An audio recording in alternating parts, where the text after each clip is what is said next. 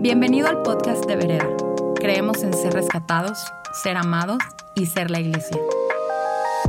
Queremos que en tu día a día puedas encontrar a Dios donde quiera que te encuentres y esperamos que Él te hable a través de este mensaje. Hola familia Vereda, qué gusto estar con ustedes el día de hoy para compartir la palabra de Dios. Creo que Dios tiene un mensaje crucial para ustedes. Miren, con esta pandemia he pensado muchísimo en ton, ton, ton, el fin del mundo. Ahora, no estoy diciendo que sí, pero ya cada vez que veo las noticias, ya cada vez que estoy en Instagram o Facebook, veo muchas pues señales, ¿no? Y siempre digo a mis amigos, prepárense, prepárense, porque ya va a ser fin de mundo y todos los solteros, ¿saben qué lo que me dicen? No, no, ven y no digas eso, ¿por qué? Porque me quiero casar ya. O sea, pues ya. Ahora es una buena oportunidad de casar, casarse. Entonces, este, pues no estoy diciendo que sí, no estoy profetizando que sí, ya es el fin del mundo, pero la pregunta es para todos nosotros, ¿estamos preparados? ¿Sí o no? ¿Estamos preparados? ¿Estás preparado?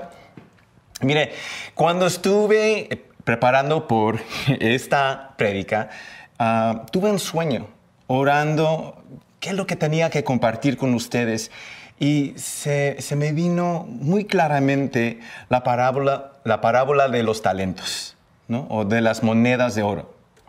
En, en Mateo 24 vemos a Jesús hablándonos y compartiendo y enseñándonos sobre ton, ton, ton, todas las señales del fin del mundo. Y después, justo después, en Mateo 25, empieza a enseñar este, una serie, serie de parábolas sobre cómo deberíamos prepararnos. Enfocando en esa parábola de los talentos, creo que hay muchos sermones que, eh, que enfoquen en, el siervo perezoso, el que siempre este, tomó su talento o tomó su moneda de oro y lo guardó y dijo, pues, este, lo voy a enterrar y ya.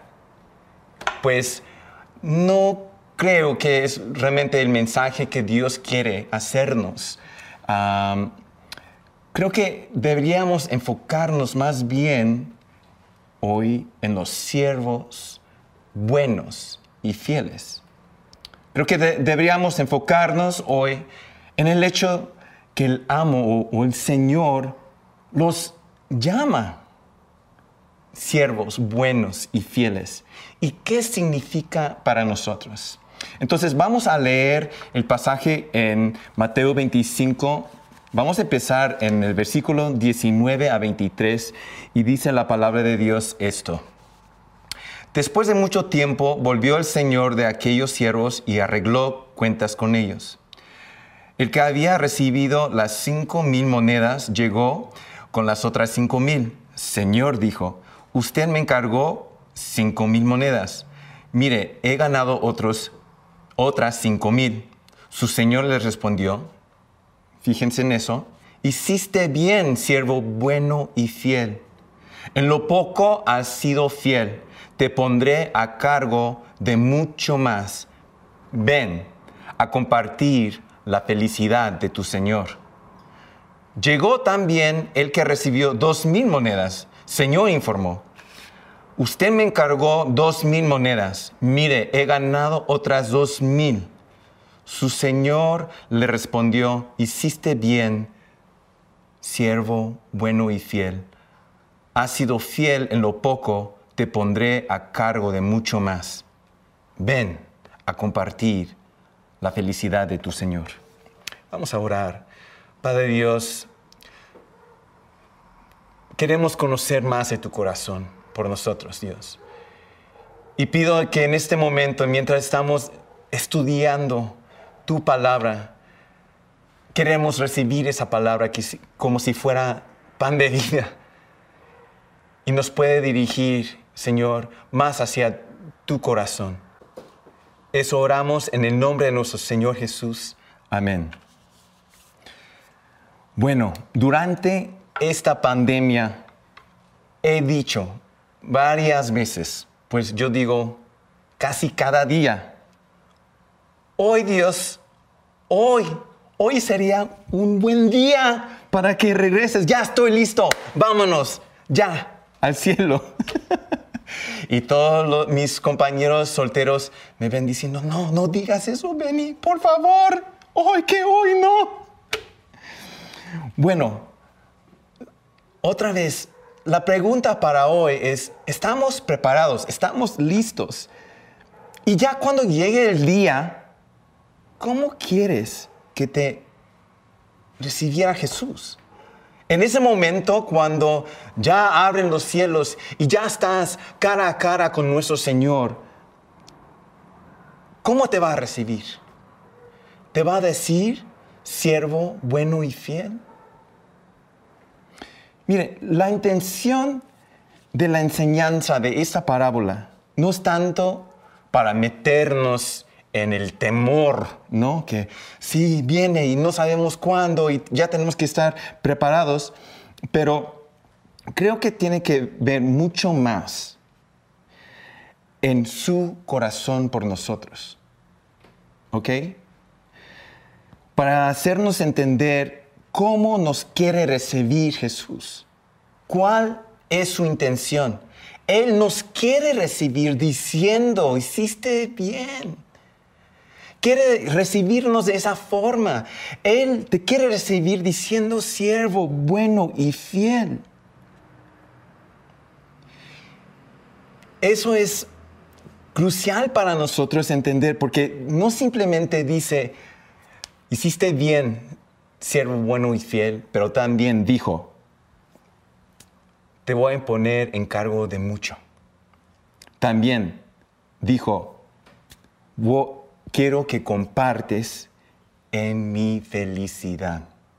Ahora, vamos a ver esos tres elementos y cómo aplica a nosotros. Vamos a ver primero cómo es este, ser bueno y fiel. Cuando yo veo la Biblia, yo digo ser bueno y ser fiel. Ser es ser completamente comprometidos al llamado que Jesús nos dio. Dice en Lucas 4, cuando Jesús está en el templo y, empieza a leer de las escrituras y lee de Isaías 61, y dice, voy a proclamar, estoy proclamando libertad y para poner libres los, que todos, todos los que están en aflicción, todos los que están en, los que tienen enfermedades.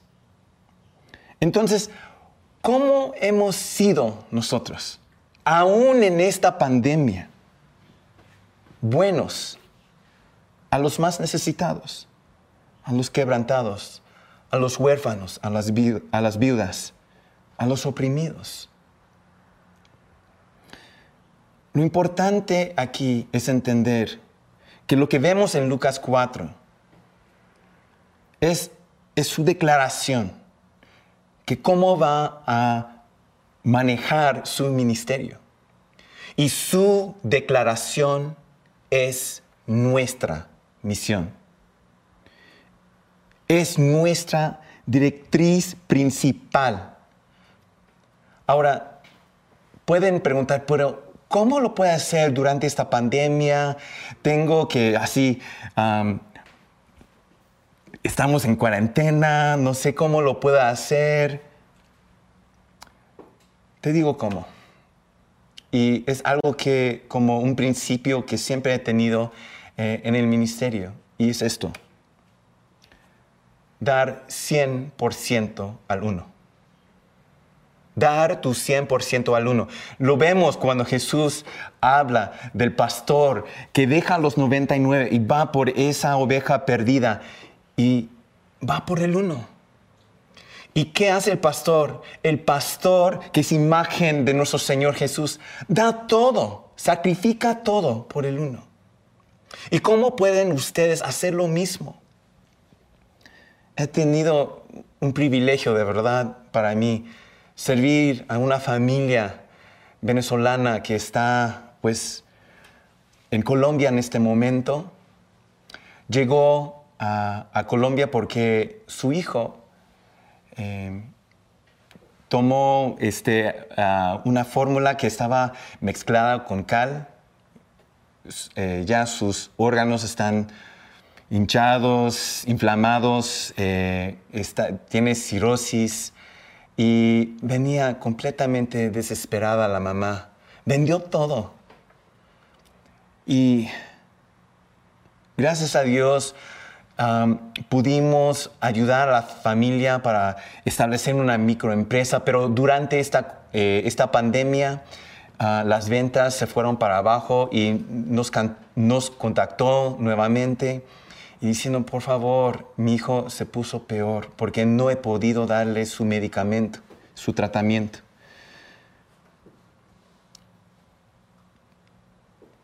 Pude decir, pues, no, pues por la distancia, podía yo inventar un montón de pretextos para no servir y no ayudar. Pero no es, no es eso en el corazón de Dios. El en el corazón de Dios es dar su 100% por el uno. Entonces la pregunta para nosotros hoy, ¿quién es ese uno? ¿Cómo puedes dar tu 100% para esa persona? ¿Quién es tu prójimo? ¿Y cómo lo estoy tratando? ¿Quién es el uno en mi vida donde sí tengo que ser Jesús a ellos? Tenemos que ser y seguir siendo buenos y fieles. Me encanta la siguiente parte que dice Jesús, porque dice que el Señor o el amo dice a sus siervos, te voy a poner en cargo de mucho. Y si vemos en Lucas 19, es, es la misma historia, dice que puso esos siervos en cargo de ciudades. O en otras palabras, la intención de Dios es para ponernos en lugares de autoridad y de influencia, para seguir impactando este mundo con su reino. Ese es el corazón de Dios. Ponerte a ti y a mí en esos lugares. ¿Pueden imaginar eso? Podemos captar el corazón de Dios que Él quiere llevarnos de ser siervos y ponernos en lugares de esa influencia. Dios quiere transformar este mundo, pero quiere usar a ti para transformar este mundo. ¿Estamos de acuerdo? Ese es el corazón de Dios. Siempre ponernos y levantarnos y ponernos en lugares de influencia para impactar esos lugares con el reino de Dios. Ah, recientemente hemos lanzado una campaña que se llama Nadie nace macho, una campaña de antimachismo. Y al principios de la pandemia teníamos todos listo para ya lanzar y ya cae la pandemia. Dijimos, ay no, ¿qué vamos a hacer ya? Pues frenamos todo, pero dimos cuenta pues durante esta pandemia todo el mundo está en sus pantallas. Sí, ahí están todo el día, todo el día. Los veo, los veo. Ahí están. Y dije, pues hay que aprovechar que están todos en sus pantallas, todos están en sus, sus celulares o enfrente de sus compus todo el día. Entonces, dijimos, pues sí, hay que lanzar la campaña. Y esa campaña consiste de un video ah, de, que habla sobre el, machismo y que nadie nace macho. Ah, también hay un decálogo en, línea, también hay una interacción, una dinámica que hacemos a través de, los, ah, de, las redes sociales, un challenge, ¿no? Y también hemos tenido diferentes este, grupos ah, en línea también para que puedan este, discutir sobre el tema. Y, la mayoría, ah, bueno, tenemos unos grupos que son exclusivamente para hombres, pero libremente están compartiendo sobre el tema. Ahora, hasta la fecha de lo que podemos contar, este, tenemos más de 5 millones de personas que han visto parte de, esta campaña. Creemos que son todavía muchos más. Ah, porque no podemos eh, ver todas las este, estadísticas y las cifras de los otros este, influencers y también artistas que han, que han compartido ah, la campaña. Ahora, podemos decir, pues sí, gloria a Dios, hicimos bien. No, Dios cuando tú eres bueno y fiel con el uno y con lo que Dios te da, Él quiere ponerte en lugares para que estés en cargo de mucho. Y ahora, uno de nuestros este, patrocinadores es Facebook. Y Facebook vio la campaña, estaban muy felices. Ah, porque a la misma vez también lancemos en Argentina, hemos tenido mucha, muy buena respuesta en Argentina. Muy pronto estamos pensando lanzar también en Ecuador. Y en, en, la reunión con ellos, ellos dijeron, pues, estamos súper contentos. Queremos ya triplicar este, nuestro compromiso con ustedes para ya promover, seguir promoviendo la campaña. Y nos preguntaron, ¿qué más? Entonces estuvimos pensando, pues, sí, ¿sabes qué? El machismo sí es algo cultural en la sociedad, que son cosas que realmente son raíces que contribuyen a la trata de personas. Pero no simplemente eso.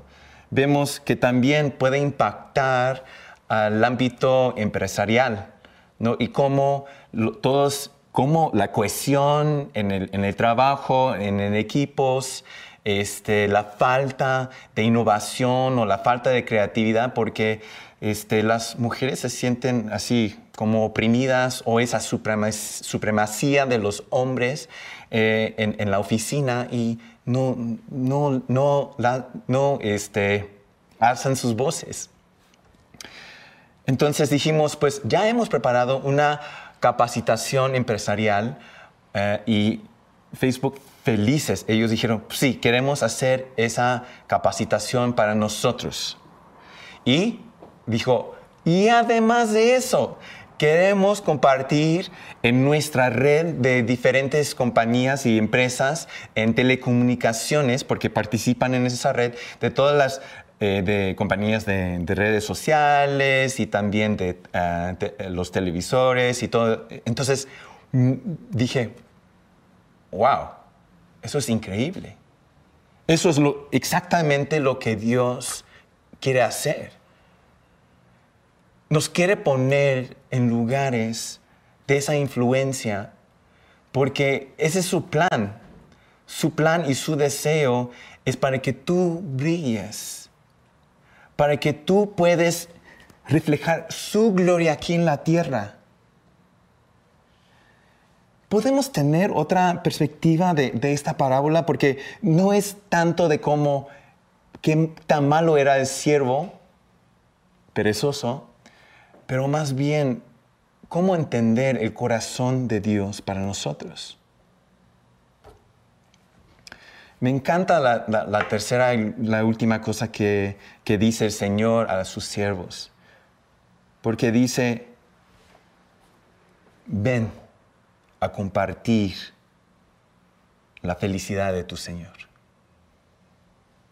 Ven a compartir la felicidad de, de tu Señor. ¿Saben que en Nehemías 8 dice, el gozo del Señor es nuestra fortaleza? Es tu fuerza.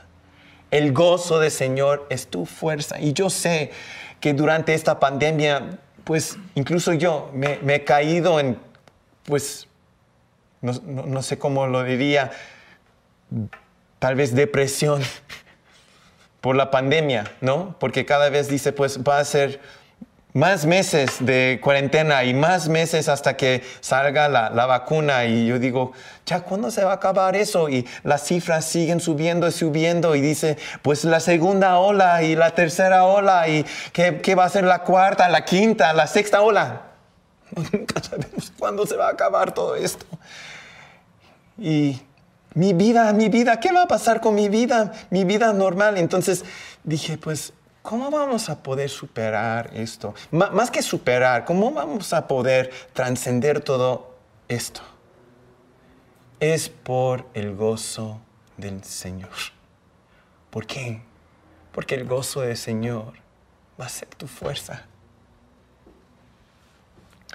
Yo recuerdo que pasé por un momento, una noche oscura, que lo que yo llamaría una noche oscura del alma un dark night of the soul.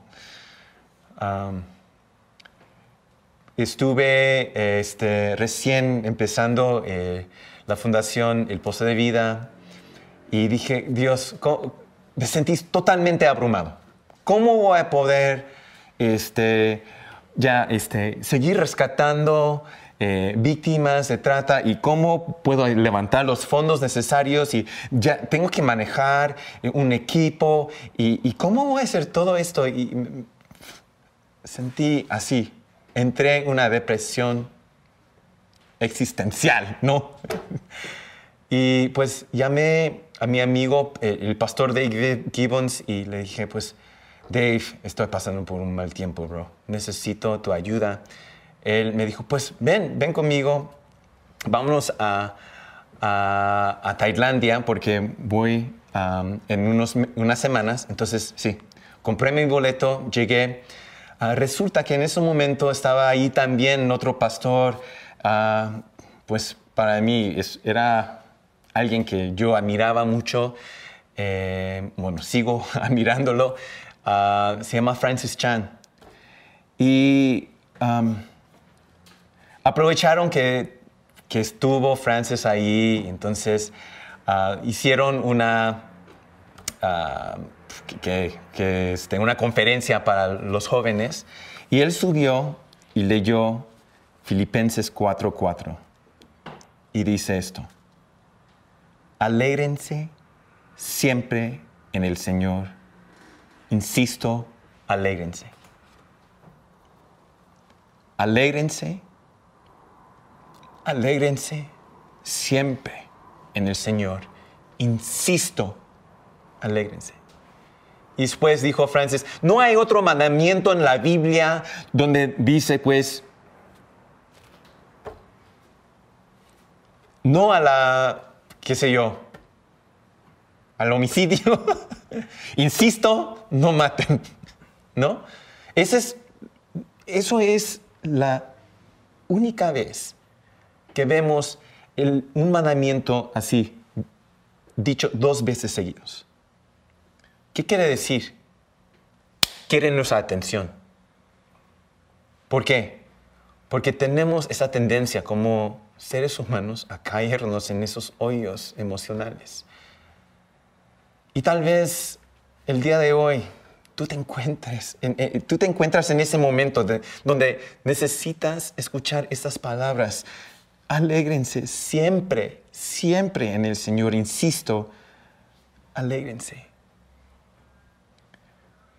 Miren, lo que he aprendido, no sé si han experimentado esto, pero cuando estás pasando por tiempos difíciles, pues este, no, te está yendo bien en el trabajo, tienes problemas en el matrimonio, tus hijos te están, te están dando mucha lata en la casa, este, y llegues a, la iglesia los domingos y ya empieza la alabanza. Empiezas a adorar a Dios. Y todas esas cosas ya empieza a como caerse, ya no tener esa tanta importancia, ya hay mucha más claridad en tu mente y en tu corazón, todo lo que era difícil para ti, ahora hay mucha más claridad. Y de repente el Señor te llena de, de paz y de su alegría. ¿Saben por qué? Porque cuando estás en la presencia de Dios, siempre, siempre encontrarás gozo. Es inevitable. Cuando tú estás en la presencia de Dios, Él te va a llenar de su gozo. Dice en Salmos 16, 11, me has dado a conocer la cena de la vida, me llenarás de alegría en tu presencia. Me llenarás de alegría en tu presencia. Y aunque estemos en esta pandemia y estás en tu casa, no importa, aprovechemos de este momento. Entonces, Dios, yo declaro, Señor, que aún a través de esta, transmisión, que tu espíritu empieza a llenar cada persona y que podemos ya entrar en tu presencia. Y llena a cada persona en este momento con tu paz, oh Dios, con tu alegría. necesitamos necesitamos de ti, porque sabemos, como dice tu palabra, es nuestra fuerza. Entonces tomen un momento para dejar que el Espíritu Santo sigue moviendo en tu corazón. Sí, Señor, respondemos diciendo que sí, Señor, y sometemos todo a ti. Mm. No olviden no olviden que hay que buscar, que busquen la presencia de Dios. Porque allí encontrarán el gozo del Señor. Y van a ser fortalecidos en Él. Sean buenos y fieles, porque las intenciones de Dios para ti es que sean grandes Confíen en el corazón de Dios por ti. Lo que Él piensa de ti transciende tu realidad, porque lo que piensa de ti es tu realidad. Dios te damos gracias, porque eres fiel y bueno. Y Señor, también queremos ser esos siervos buenos y fieles. En el nombre de Jesús. Amén. Esperamos que este mensaje haya aportado mucho a tu vida. Puedes buscarnos en redes sociales como vereda.mx. Gracias por escuchar y te esperamos en nuestro servicio